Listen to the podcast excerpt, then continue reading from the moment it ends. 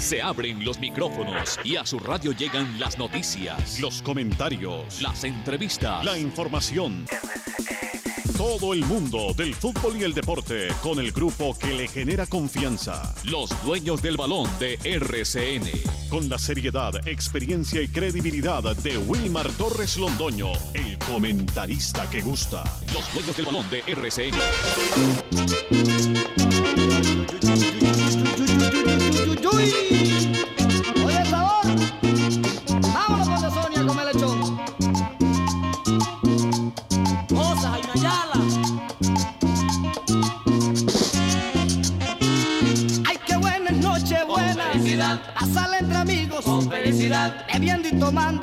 Felicidad, Caballeros. con felicidad, Ole, lole, lole, lole, lole, lole, lole, lola. Ole, lole, lole, lola. Ole, lole, lole, lola. me gusta bailar, me gusta tomar, me gusta reír, me gusta cantar. Pero ahora les voy a decir lo que más me gusta. Es siempre pasar la noche buena. Con felicidad, con pubenza, con felicidad, pasarla entre amigos, con felicidad, comiendo lechón, con felicidad, riendo y cantando, con felicidad, caballero, con felicidad.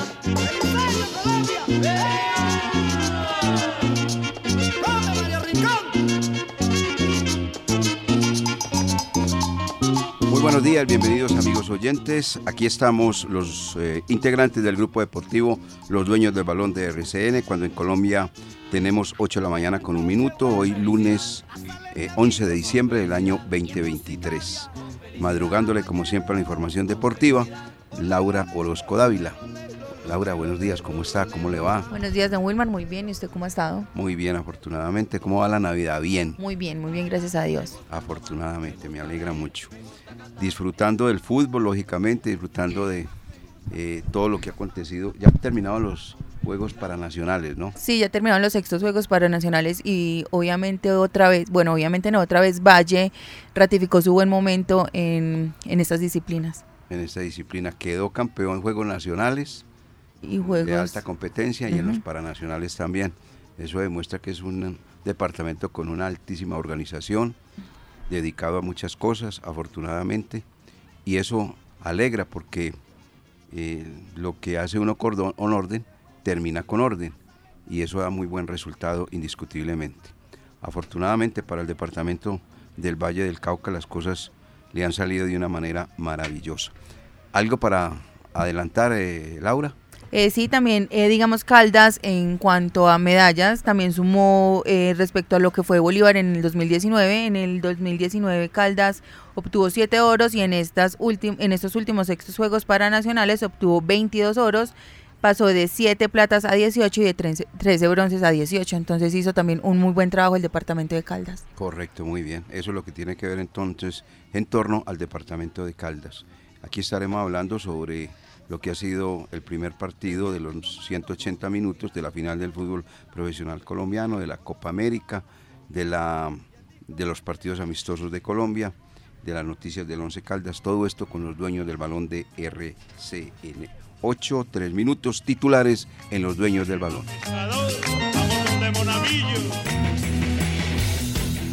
Titulares del día en Los Dueños del Balón de RCN. A nombre de Puertas del Sol, donde los sueños se hacen realidad. Apartamentos para entrega inmediata.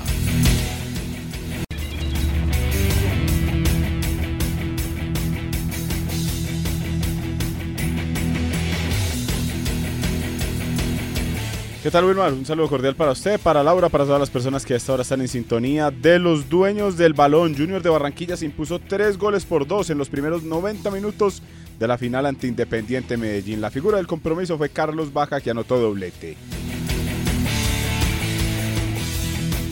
El delantero se consolida como el más goleador del semestre al sumar 18 goles. Todo indica que se llevará otro botín de oro en el fútbol profesional colombiano. El campeón se define en el Atanasio Girardot cuando Medellín reciba al tiburón el miércoles desde las 8 de la noche. Sobre las 10 ya conoceremos el campeón del fútbol profesional colombiano. La selección Colombia se impuso por la mínima diferencia ante Venezuela en, amistoso disputado en Miami. El último juego de Colombia en este 2023 será el próximo sábado cuando enfrente a México desde las 7 de la noche. Teófilo Gutiérrez lidera la lista de salidas en el Deportivo Cali. En total son cinco jugadores que no continúan con el equipo verde y blanco. Once Caldas comienza su penúltima semana de trabajos en este 2023. Todavía no se confirma la llegada de más jugadores para el próximo año. Liverpool, Girona, Inter y PSG mandan en las principales ligas de Europa antes del parón de fin de año en algunas de estas.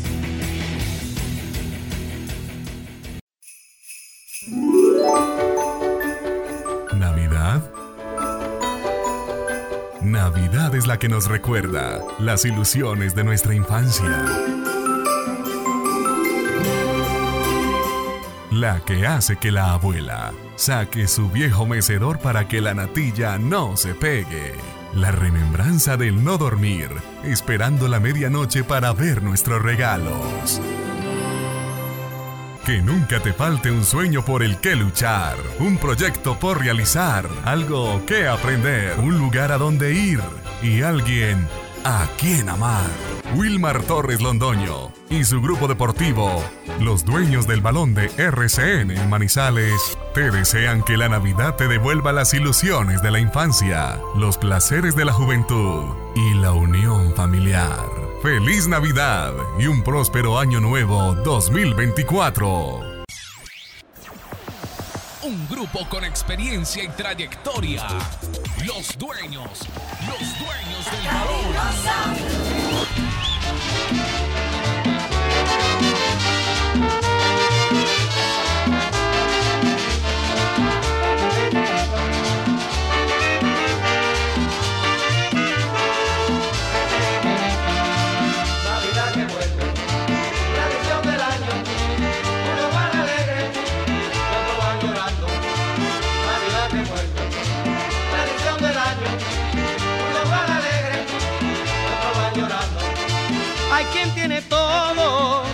Así como dice el disco que está sonando, unos van alegres y otros van llorando.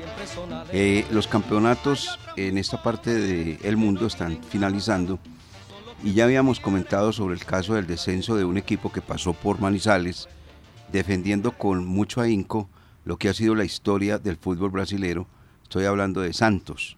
Ya lo habíamos manifestado, que después de 111 años en primera categoría, se fue al descenso un descenso que lógicamente deja muy, muy amargada la afición y obviamente llegan inmediatamente también eh, los eh, desenlaces que no son nada agradables de un descenso, la manera como protesta una afición. Y allí quedó involucrado el jugador colombiano Steven Mendoza, que le quemaron el carro eh, luego de Santos perder la categoría y perder el partido 2 a 1 frente a este equipo que es en el fútbol de Brasil que se llama Fortaleza. Así como en Colombia hay un Fortaleza, aquí en el fútbol de, de Brasil también lo hay, ¿no? Un Fortaleza. Y aparte de el Santos descendieron el Goiás, el Coritiba y un equipo que anduvo por acá en fútbol colombiano jugando Copa Suramericana recientemente, el América de Minas Gerais, ese también se fue. Leyendo las cosas del Santos, encontramos que hombres que fueron fundamentales en este conjunto, como Robinho, como Rodrigo, como Neymar, y el más grande de todos, indiscutiblemente, como lo fue el antes de nacimiento Pelé, tomaron los directivos del equipo una medida sana de este equipo.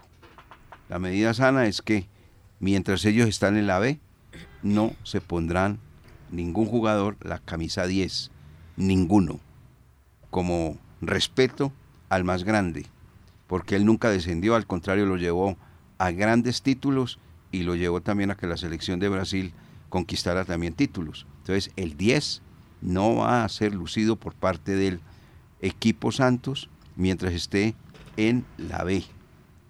Ese, eh, esa 10 la estaba luciendo a propósito en la primera categoría el venezolano Jefferson Soteldo, que ha sido un jugador importante para lo que reacciona futbolísticamente en materia del suramericano o, de la eliminatoria suramericana, la selección de eh, Venezuela. Otro que descendió, un jugador colombiano que infortunadamente ha ido perdiendo brillo. Se llama Baldomero Perlaza, que es un jugador figura con el cuadro Independiente Santa Fe, figura con el cuadro Atlético Nacional. Le sobrevino una lesión y de ahí pues él como que no volvió a tomar un buen ritmo. Se fue para el fútbol argentino con tan mala fortuna que jugando allí Colón de Santa Fe ha descendido. De este fútbol argentino hay que decir que la final de la Copa Liga Profesional Argentina, Rosario eliminó desde el punto penal 2 por 0 a River Plate. Terminaron empatados en el partido reglamentario del juego, pero en los penales fue más importante el equipo que dirige Miguel Ángel Russo y se quedó eh, para jugar la final, que será este domingo 17 de diciembre. La final de la Liga Profesional Argentina jugará entonces esa final el equipo Rosario Central frente a Platense. Como se recordará, en el equipo de Rosario Central está Hamilton Campas, que ayer a propósito dilapidó tiro penal, se equivocó, pero bueno, su equipo al final logró. Y está también Danovi Quiñones, que jugó un ratito terminando el partido frente al equipo de River Plate. Esa es la final el 17 de diciembre, este domingo, por la Liga Profesional Argentina, entre Rosario Central, lo ha, ido a, lo ha llevado hasta allá Miguel Ángel Russo, que estuvo aquí con un cáncer, estuvo al borde de la muerte, pero bueno, son las condiciones y lo que quiere Dios, ¿no? Miguel Ángel Russo hoy para jugar final frente al equipo platense de esa liga profesional argentina. Una noticia más para entrar con mis compañeros respecto al tema nacional. Esta internacional, la Federación Internacional de Historia y Estadística del Fútbol, ha nominado a Wilmar Roldán para, ojalá y sea así, se convierta en el mejor árbitro del mundo. Sería lindo que el señor lograra dicha calificación y dicho homenaje, ¿no? Dicho trofeo, porque ha dirigido muy bien Wilmar Roldán. Obviamente que tiene unos adversarios de peso, como el polaco Marcinik, eh, tiene al francés eh, Turpin, tiene al italiano Orsato, también tiene a los suramericanos Ampaio de Brasil, a Valenzuela de Venezuela, a Matonte de Uruguay, a Herrera de Argentina. Esta elección del mejor árbitro del mundo se hará el 1 de enero del año 2024, pero está bien perfilado, bien, bien perfilado el señor Wilmar Roldán, que dirigió recientemente la final de la Copa Libertadores de América. Ojalá y le vaya bien. Escuchando los nombres sudamericanos, uno diría, por el lado A de eso les gana, a eso, les, gana, puede ganar. a eso les gana, correcto. Pero cuando Lucas. usted ya me menciona el italiano Daniele Ors- Orsato, tam- Orsato, también me menciona a Marciniak el polaco, Sí, Marcinic. ah, ahí, ahí sí ya es otra, y al mismo Turpin que, que es el Francés. Ya ahí ya es otro, ya es otro mundo, ya es otro fútbol, sí, diría uno. Ese, ese es otro cantar. Pero por el lado de Sudamérica sí se puede decir que eh, Roldán puede ser el mejor o está dentro de los mejores, ahí como usted lo acaba de mencionar. Bueno, de pronto logra ese título, sería muy interesante para la- el fútbol colombiano y para un hombre que definitivamente pues se, se retirará del arbitraje, como es el caso de Wilmar Roldán, nacido en Remedios, departamento de Antioquia. Bueno, ¿qué comentan ustedes de estos primeros 90 minutos en la ciudad de Barranquilla? De ese 3 a 2, donde el cabezazo de Diego Moreno dejó vivo al cuadro deportivo independiente Medellín. Eh, ah, bueno, sí, vamos, vamos, vamos con la sección, vale. La actualidad de los cuadrangulares de la Liga Betplay es presentado por La Chispa, 65 años en tus mejores momentos. Ayer se preguntaba a la gente para que mis compañeros comenten de este tema, ¿por qué un jugador como Diego, como el jugador Carlos Vaca, juega el partido de la final teniendo cinco amarillas? Eso es lo importante cuando uno tiene en su nómina gerentes deportivos que leen la letra menuda. La letra menuda se hizo para aplicarla. Y más que para aplicarla, obviamente es leerla primero, no pasarla por encima, no estar votando corriente, no estar diciendo es que yo soy muy bueno, yo soy de esto, lo otro, y con un habladito todo raro. y No, no, no, no. Por eso yo me han escuchado en una, más de una ocasión que lo menciono. El señor Álvaro González Alzate le pone el pie a todos encima porque lee la letra menuda. Es una persona que vive muy actualizada respecto al reglamento. Eso no es de irse uno a tomar whisky o a pasar en, una, en un hotel bien delicioso dormir hasta tarde, comer deliciosamente y todo eso. No, y lo pueden hacer, pero lean la letra menuda. Eso de paseo no es. Muy sencillo. El Junior de Barranquilla tiene, aparte de tener un gerente de mercadeo extraordinario, que es Juan Carlos Murillo, que pasara por el cuadro 11 Caldas, ese Murillo, como se dice, se la echó con los char. Le va muy bien. Tiene muy bien comercializado al cuadro Junior de Barranquilla. Pero también tiene un gerente deportivo. Cuando eh, el que primero se preocupó, cuando se dio cuenta que tenía cinco amarillas, Carlos Vaca fue su técnico. Pues a la hora de la verdad él tampoco, tampoco tiene por qué conocer la letra menuda, él tiene que dirigir y bien. Pero el gerente deportivo fue y se le acercó y le dijo, deje que todo el mundo se reviente. Nosotros podemos utilizar a Vaca. ¿Cómo así? Sí. Es que aquí hay una partecita del código reglamento de la Federación Colombiana de Fútbol, ni siquiera la I mayor, de la Federación Colombiana de Fútbol, donde dice lo siguiente. Un jugador que tenga cinco amarillas, pero haya cedido a la final del fútbol colombiano, puede jugar. Lo puede hacer. Ese es el capitulito, amigo. Tranquilo. Ah, le volvió el cuerpo al alma, señor. Ah, no, el alma al cuerpo es que se dice. El alma al cuerpo. Le volvió el alma al cuerpo. No, sí puedo contar con Vaca. Ah, bueno, listo, hermano. Y entonces comenzó todo el mundo. No puede jugar Vaca, no puede jugar Vaca. Y ellos ah, tranquilos. Hasta que después ya el señor salió a los medios y dijo, "Vea, podemos jugar por esto, esto y esto. Léalo. Y fueron a leer. Ah, sí, listo. Se aplicó. Como el caso de Cortés la otra vez, ¿se acuerda? Con la selección Colombia. Que es que Cortés no podía jugar. Bueno, y don Álvaro González Alzate desempolvó el reglamento y él dijo, ayudando a la, a la- a la- a la federación y a la selección Colombia, sí lo puede hacer. Él sí lo puede hacer. Y tiene que convocarlo a la selección.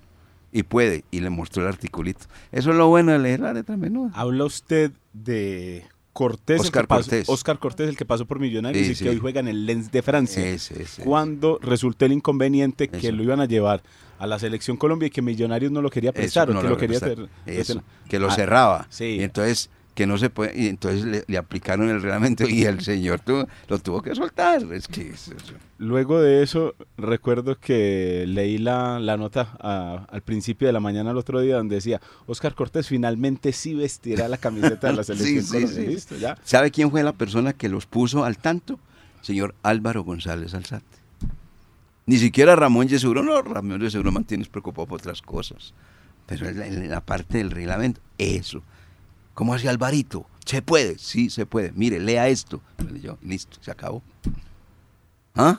Bueno, eso fue lo mismo ayer con el señor Carlos Bach, que jugó y lo hizo de una manera maravillosa, hizo dos goles, ya tiene 18 y está a tres de llegar a la marca que tiene Ezequiel Cano, de 21 goles en una serie de campeonato profesional colombiano, Ese es el máximo récord en la historia de Sí. torneos cortos de un goleador. de un goleador. 21 anotaciones, hermano. Ezequiel Cano con 21. 21. Carlos Vaca con 18 y vean que Carlos Vaca como un renacer futbolístico de este, de este goleador, cuando se pensaba que ya tenía el arco cerrado, cuando ya muchos decían que no, que, que no era importante en Junior, era suplente, hasta en algún momento llegó a ser suplente de Gonzalo Lencina, llegó Arturo Reyes, lo puso de titular y vea, hoy por hoy entonces suma 18 y es la, y es la figura del equipo. Bueno, ¿qué piensan pues del duelo de ayer? El duelo de ayer interesante, movido, con ritmo. 25 minutos casi perfectos del Junior de Barranquilla, donde casi pudo liquidar tres goles por cero. Llegó, se habló mucho del cooling break, director, ¿sabe? Y oyentes. Sí. Porque ahí eh, aprovechó Independiente Medellín, tomó como un respiro, escuchó eh, eh, algún eh, concepto y alguna indicación de su, de su técnico y el partido cambió notablemente para el DIM, que consiguió el descuento 2 por, dos por 1 al, al final del primer tiempo.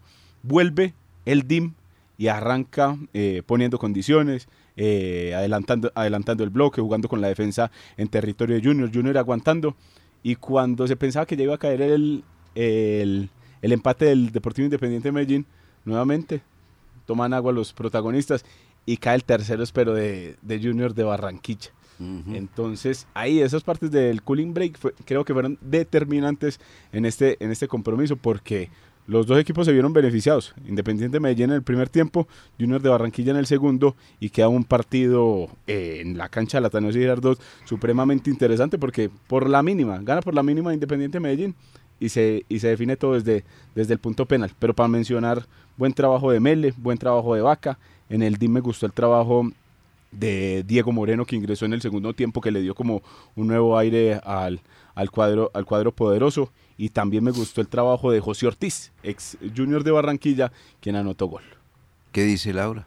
Pues para mí Junior supo pro- aprovechar la localidad porque digamos ese horario de las 4 de la tarde fue mortal para el Medellín. Junior salió muy agresivo, fue muy explosivo y este José Enamorado y David Caicedo marcaron mucho la diferencia en este Junior de Barranquilla.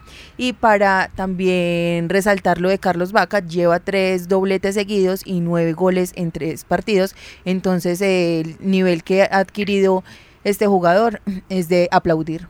Bueno, Vio los datos ayer que entregaban de Vaca, cuando No. decían Carlos Vaca ha anotado en todas las finales que ha estado con Junior de Barranquilla. Y ahí mencionaban la del 2011 cuando el, el Junior de Barranquilla le ganó el Once Caldas. Ahí también anotó, en el partido de ida y en el partido de vuelta. así es, así es. Ese Carlos Vaca lo tenía entre sus eh, análisis el señor Juan Carlos Osorio cuando era técnico del Once Caldas. A ver si lo podía traer al Once Caldas, sin irse todavía por Europa, ¿no? Carlos Sí. Vaca. Pero no se podía, jugador que ganaba muy bien en el Junior de Barranquilla y gana muy bien en Junior. ¿Qué puedo decir yo? Yo puedo decir esto, que yo sé que Junior quedó muy aburrido.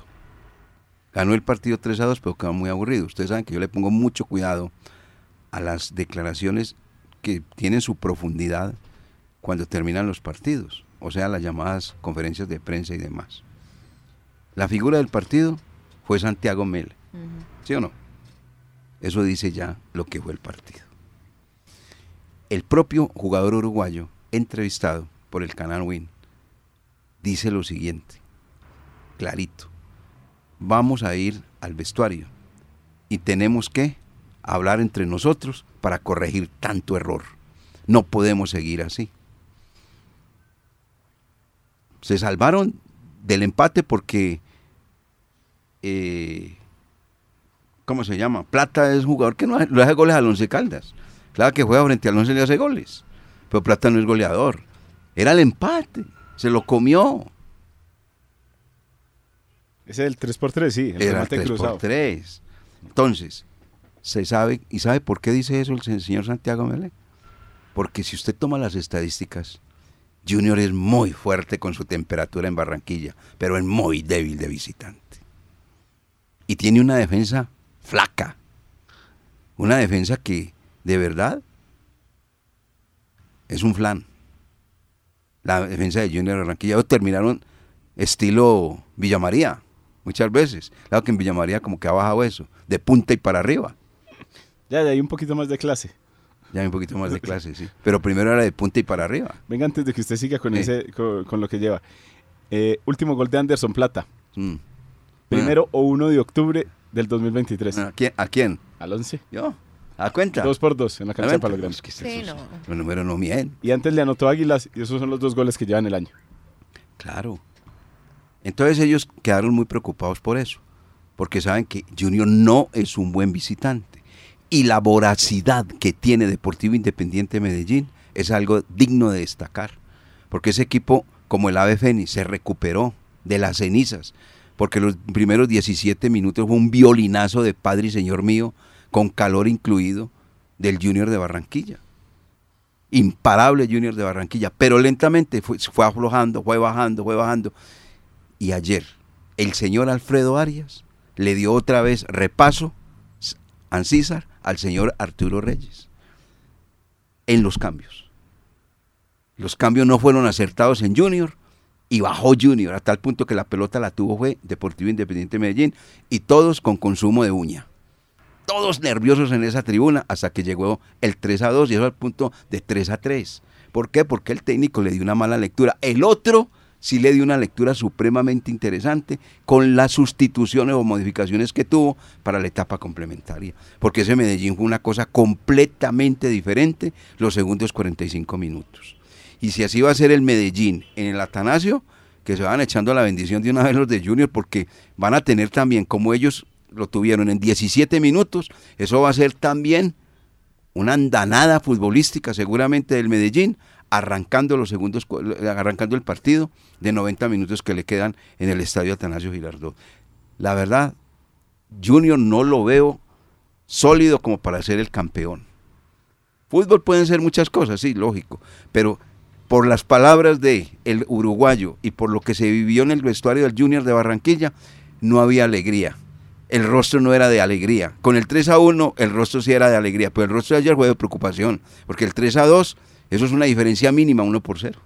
Y si usted nota el aplauso de la gente cuando se acaba el partido, no es el más... Ah, exactamente, el aplausómetro.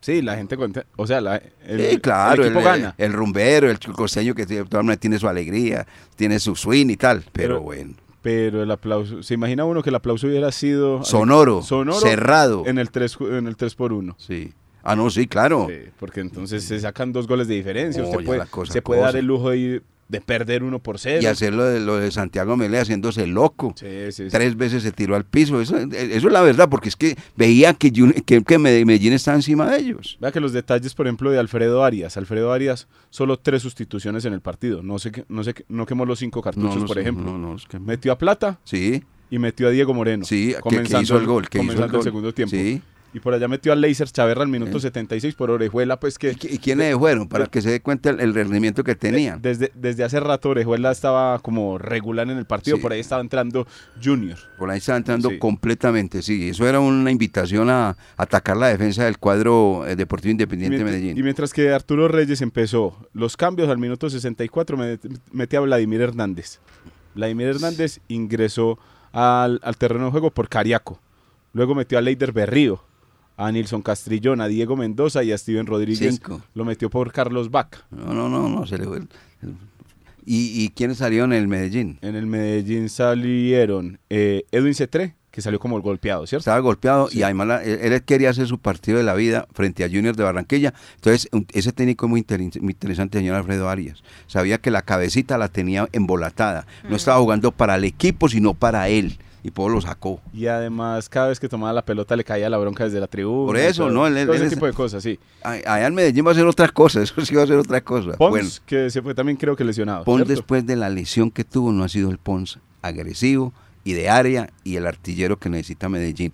Esa es una. ¿Usted cree que otro técnico saca a Pons?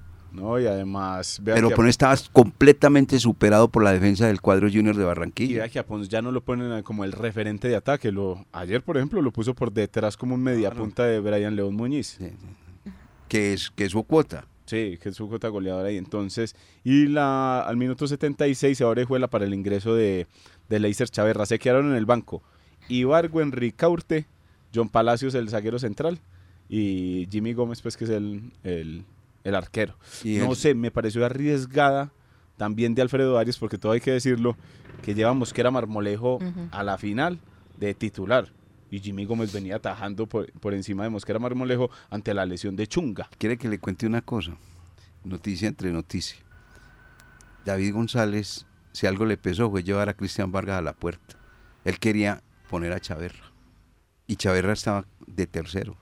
¿Se acuerda que yo le dije, venga, ¿y por qué no puso? Ah, no, pero es que Vargas, que lo hablamos la semana pasada. Le doy otra noticia. Cristian Vargas llamó a, a unas- a una persona del Once Caldas y le, se ofreció. Estoy listo porque yo que soy eh, jugador libre. Y así como llamó, le respondieron, no, señor, no hay interés. Cristian No. Vargas. Bueno, entonces, el partido del miércoles va a ser sumamente interesante. Junior sale buscando bordar la estrella 10 en la camiseta y el cuadro deportivo independiente de Medellín la séptima. Vamos a ver, partido muy bueno, muy interesante, pero eso sí, está claro, y eso dice la estadística, que Junior no es un buen vi- visitante y el Deportivo Independiente de Medellín no ha perdido el local. Está haciendo una campaña bastante redonda, muy interesante. Y Alfredo Arias, pues, es un hombre que con Peñarol ya dio la vuelta olímpica en su país, en el Uruguay, y quiere darla ahora en el fútbol colombiano, después de haber dirigido al Deportivo Cali y al cuadro Independiente Santa Fe. Al Cali con éxito y al cuadro Independiente Santa Fe con irregularidad. Hoy brillando, dirigiendo al Deportivo Independiente Medellín. Eso es. ¿Hay noticias del 11 o no? Sí, pues ya venimos con ella. Ah, sí Añado- tienes. a- Ah, aña-. Añado el dato. Señor. De los últimos 10 compromisos que ha jugado Junior fuera de casa, son cuatro las derrotas, pero también cuatro las victorias y dos los empates. Ajá. Hablando de cuadrangulares y del todos contra todos. Ah, sí. Perdió contra el Tolima, perdió con Millonarios, perdió con Boyacá Chico y perdió con Santa Fe. Le ganó al Envigado, le ganó a la Alianza Petrolera, al Pereira y al Cali. Y le va a dar, Y empató con Águilas y con Jaguares. y le va a dar un dato más, perdió con, con, con Cúcuta. Perdió con... Ah, sí, en la, en la, en la Copa. En la Copa. Copa. Ese no, ese no lo tenía. No, es que lo que pasa es que no le da. De, de visitante no es un buen, un buen equipo del cuadro. 4 Junior de por Barranquilla. 3 perdió ese día y en la Copa también perdió con Millonarios dos goles por cero. Hay que mirar a ver, está, está bueno porque todo está Bueno. para cualquiera de los dos. Entonces hay noticias del 11, ¿cierto? Porque la gente me está escribiendo, bueno, ¿y del 11 Caldas qué hay? Pues yo le veo, no, la- no, no, yo le no, el papel lleno. No, es que este papel está lleno, pero de cosas que acabo de mencionar. Y ya, ya van evacuadas, ya, las- ya están. Ah, ya van chuleaditas. Miércoles 13 de diciembre, 8 de la noche, Atanasio Girardot. Eso tenía acá y ya. Esas son las noticias que tengo acá. Pero usted le da la vuelta y ahí llegan las del 11. Ah, la pero usted sí tiene o no tiene noticias, diga la verdad. También, también aquí tenemos, usted sabe que no nos Ah, quedamos bueno, atrás. entonces, bueno, usted, entonces es el que después de- re- usted es el que reparte y uno de- llega de- ahí. después de mensajes, tiene usted la palabra, señor Lucas Salomón Osorio. Los dueños del balón. La verdad por encima de todo. Comentábamos, amigos oyentes, que Dairo Moreno iba a estar en su tierra jugando un partido en homenaje a él. Dairo Moreno y sus estrellas. Así figuraba o figuró en la camiseta blanca, entre otras cosas, con el escudo del Once Caldas, el partido que jugaron amistoso en Chicoral. No sabía que a los de Chicoral se les de- denomina, se les llama Chicoraluna, Chicoralunos. No sabía. Y así aparece exactamente en la película del partido, del amistoso que jugaron allí. Se hizo presente Eder Chaus. En ese partido tenía permiso del Once Caldas, en compañía, porque Chaus todavía tiene contrato con el Once Caldas, y en compañía de Airo Moreno. Estos dos jugadores estuvieron en ese partido. Tuvo Rodallega, una cantidad de jugadores, amigos todos, Dairo Moreno y sus estrellas. A propósito de Dairo Moreno, es un jugador privilegiado definitivamente, que le tiene que dar gracias a Dios que con 38 años de edad y todavía no se retira del fútbol. ¿Gracias a qué? A que es un jugador que no se enferma, un jugador que no se lesiona y un jugador que muy poquitas veces ha sido expulsado. Y lo digo por lo siguiente. Yo creo que pasó inclusive como desapercibido debido a que había otros ambientes y otras cosas.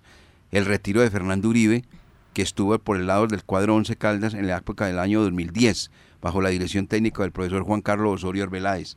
Fernando Uribe, que se fue del fútbol, 35 años de edad, 13 títulos eh, que consiguió eh, entre Colombia y Brasil, 191 goles eh, en 486 partidos. ¿Por qué se retiró Fernando Uribe teniendo 35 años? Debido a problemas físicos continuos que terminaron en lesiones crónicas. Oiga, en lesiones crónicas. Con 35. Y Dairo Moreno sigue y sigue y sigue jugando y sigue jugando. Ya, privilegiado, de verdad. Fernando Uribe tuvo que retirar del fútbol. No le aguantó más. El cuerpo le dijo, ya no más, usted tiene que ir. Y le tocó irse. En ese partido que perdieron 1-0 frente al cuadro Atlético Nacional en la cancha del estadio Nemesio Camacho del Campín, Fernando Uribe, que se fue también del fútbol.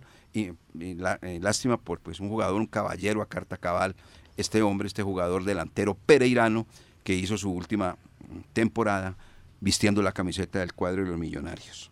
Bueno, entonces, lo del Once Caldas. Yo no sé si, Laura, aparece este nombre en redes. Hoider Micolta Piedradita. Hoider Micolta, no, no, no lo he visto. Ah, bueno. Usted que también consulta lo de las re- las redes. Hoiter No. Micolta lo vi en algún momento jugando con Cúcuta. Pero pues que lo haya visto. En redes, para nada. Bueno, Hoider Micolta Piedradita podría convertirse, y seguramente que las negociaciones con el jugador están muy adelantadas, en la séptima contratación del cuadro Once Caldas.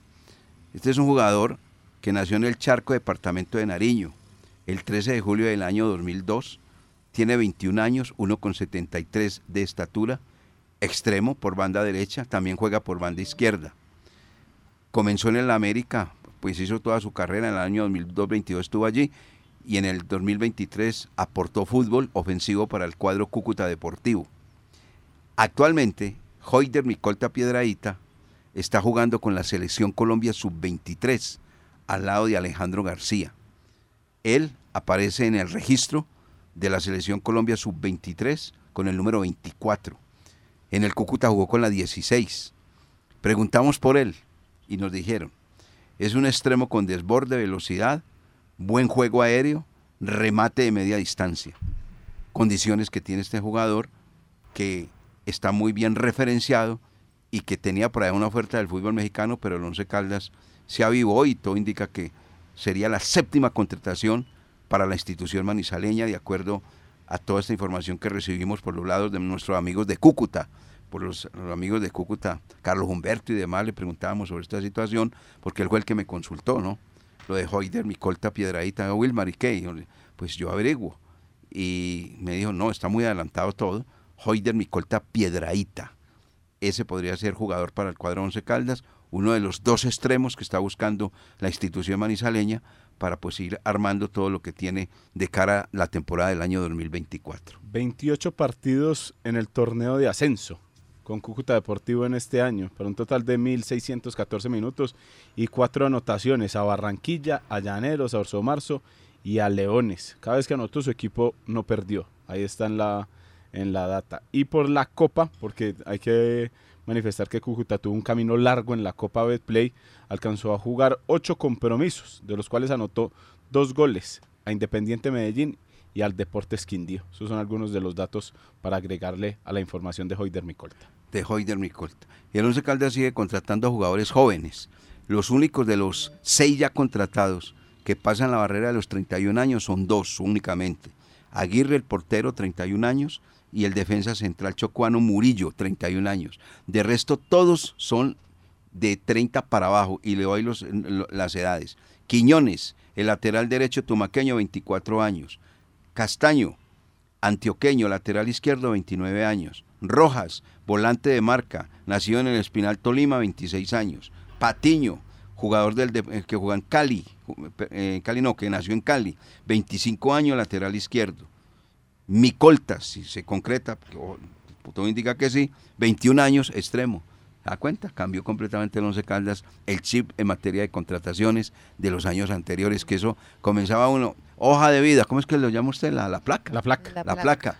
Eh, 37 años, pero por 37 porque traen a abuelito, hombre. Entonces, no, no, pero que sí, que no sé qué. no Cuatro sé cirugías, seis lesiones. Eso, es, todo, eso, cirugía y todo eso. No, eso cambió completamente en ese sentido. Por lo que- menos, bueno. Y es que son muchos los nombres que han sonado también para el 11, pero los que se han descartado que ni siquiera se han tenido en cuenta. Ajá. Por ejemplo, eh, el caso de Nicolás Gil, en la carpeta del profesor Hernandario Herrera nunca estuvo este jugador para ser traído al Once Caldas. Ahí, prueba de ello es que llegó Jonathan Murillo con, con perfil zurdo.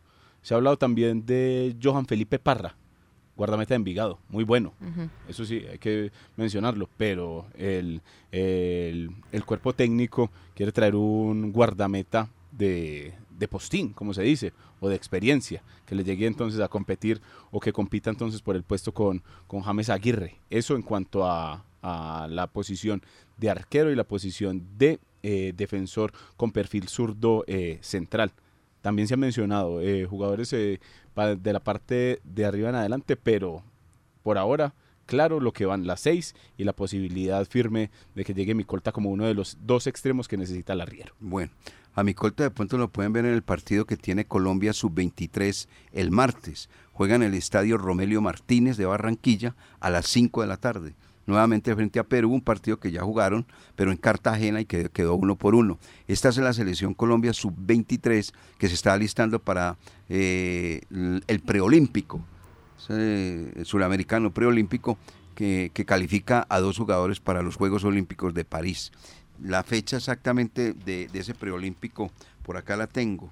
A ver por dónde es que tengo lo del preolímpico. Del 20 de enero al 11 de febrero se juega el preolímpico y ahí seguramente va a estar Alejandro García que fue titular en este partido frente al cuadro peruano y ahí aparece también el nombre de este muchacho que se llama Hoider Micolta, franela 24 con la selección Colombia. Hay que decir eh, que en el Once Caldas tienen que apurar entonces, no solo con el tema del otro, del otro extremo, de un volante que llegue a hacerle como pie ahí a habilitarse, sino con el tema del guardameta, director y oyentes. Porque Chaux, Chaux ya terminó de entrenar con el 11 desde el pasado jueves y ya no vuelve, ya se despidió de sus, de sus compañeros, ya nos confirman que no hubo, no hubo acuerdo entre la dirigencia, entre el jugador y entre Patriotas, y entonces Chaux no seguirá con el el, acuerdo equipo con el jugador sí existió de parte del Once Caldas, los números y todo. Lo que no hay Tenía acuerdo, muchas ganas, eso sí. El que lo que no acuerdo es con el dueño de sus derechos federativos.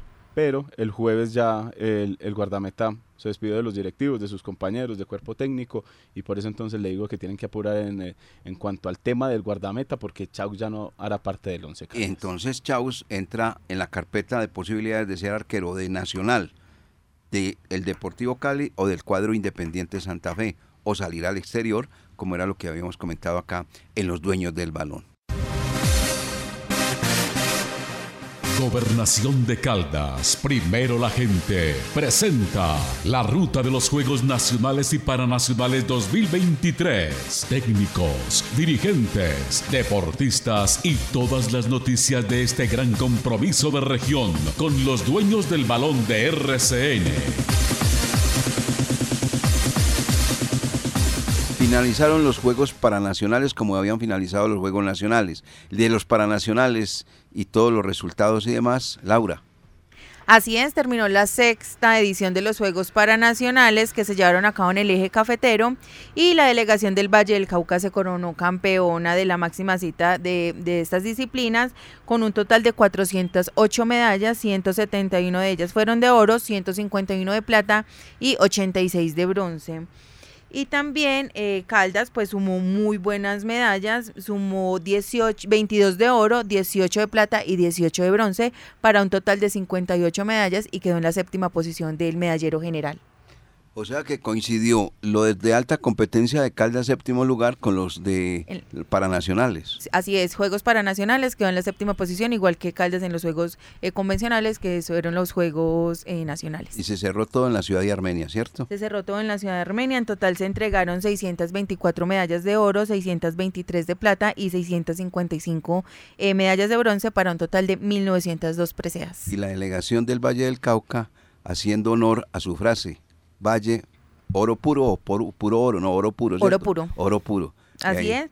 En el segundo lugar quedó Bogotá y en el tercer lugar quedó Antioquia. Departamento de Antioquia. Y en los Juegos Nacionales también fue así, ¿cierto? No, en los Juegos Nacionales Antioquia quedó en la segunda posición. Y Bogotá de tercero. De tercero. Y en esta ocasión fue eh, Al- Bogotá de segundo. Al contrario, sí, señor. Muy bien. Finalizaron entonces Juegos Nacionales, Paranacionales y siempre la información acá con los dueños del balón de RCN. Los dueños del balón. La verdad por encima de todo. acaba de salir un comunicado de un equipo que logró la categoría, pero los directivos dicen no tiene categoría. Pues eso es lo que cree uno, la gente de Patriotas. ¿Cuál es el comunicado, Laura, de última hora? Dice comunicado de prensa Tunja, diciembre 11 2023, Patriotas Boyacá informa de manera oficial a sus asociados, hinchas, medios de comunicación, periodistas y opinión pública en general que el director técnico Jonathan Risueño no continuará al frente del equipo a partir de la próxima temporada. El hombre salió muy risueño después de haber obtenido eh, el cupo para volver a la primera categoría, luego de superar a Fortaleza en el mano a mano que tuvieron. Pero ahora risueño lo sacan por la puerta de atrás. Las medidas de los equipos son una cosa tremenda. ¿Quién sabe qué pasaría? Porque ah, igual el hombre lo subió a la primera categoría y el premio sería que continuara en el banco del equipo de Patriotas. Sí, sorprende ese anuncio, pues porque fue el que ascendió a Patriotas y pues por el momento no se tiene como quien pueda sustituirlo. Esa misma medida habían tomado con Juan David Niño, que en el primer semestre salió campeón con el equipo de Patriotas, ¿cierto?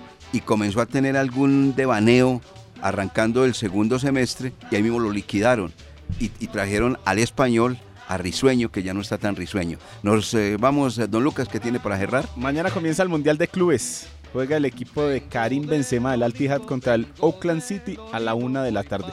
Le voy a ir tirando esos partidos de a poquito porque yo sé que a usted le gusta ya sobre el final en el Mundial eh, de Clubes. Porque igual a la Intercontinental no hay nada. No hay nada. Nos vamos, amigos oyentes. Muchas gracias por estar con nosotros. En los dueños del balón de RCN nos encontramos mañana con la ayuda del amigo que nunca falla. Le recordamos que estamos con la azotea para entregar el premio. Estamos ahí ya un cachito. ¿Quién es el campeón? Medellín, muchos votaron. Junior no votó nadie. Pero hay que dar el, premio de la azotea que está a la altura de los manizaleños con una comida espectacular y unos atardeceres también, un algo también sensacional. Así que mañana estaremos hablando respecto a esa particularidad.